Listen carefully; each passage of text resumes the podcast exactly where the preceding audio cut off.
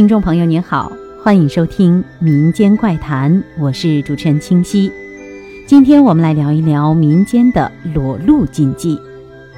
中国人忌讳裸露自己的身体，除了小孩子可以光着身体到处跑以外，成年人绝对不可以将肉体裸露人前。民间有“男不露脐，女不露皮”的俗语。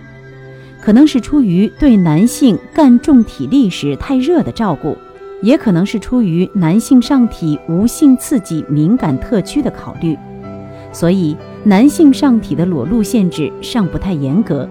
对于女性要求的严苛是惊人的。旧时一般平民良家妇女，从幼年起就深藏闺阁，所谓大门不出，二门不迈，整天待在家里。这意思不外是要将难以包裹的脸、手都隐藏起来，不让外人看到。因为女人任何部位的裸露都会产生性引诱，都会引起男人的淫欲，从而招致祸患。在孟姜女的传说故事当中，万喜良为了逃避修长城的苦役，跳进了孟姜女的家院，正巧看到孟姜女在玩水时裸露的胳膊，于是。孟姜女只得做了万喜良的妻子。从这里看，裸露禁忌的根由，并不仅仅在于有失礼貌或者男女间的私情，而且还有更深层的信仰根源。也就是说，在别人看到自己裸露肉体的同时，自己的灵魂也就被这个人摄去了、占有了、控制了，因而裸露者也就完全失去了自卫的能力。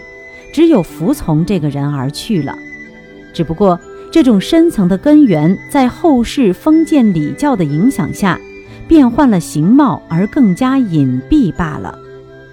直至如今，当人们提起某某人时，有人会带着很自豪、很自信的口气说：“他呀，我见过，我认识他，我们是莫逆之交，我们从小就在一个水坑里洗澡，等等。”这口气里。多少还隐约的可以感到，他是在说我已经占有了他这种占有的观念，当然也是属于灵魂的占有的。